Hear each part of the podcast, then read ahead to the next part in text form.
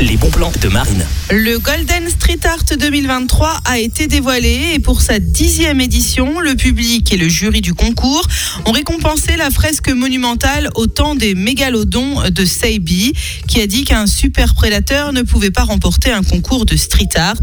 Le site Trompe-l'œil, qui référence plus de 20 000 œuvres à travers le globe, a sacré la plus belle fresque d'art urbain réalisée en France. Le Golden Street Art a donc été attribué à ce requin préhistorique peint sur un immeuble de Savigné-sur-Latan en Indre-et-Loire.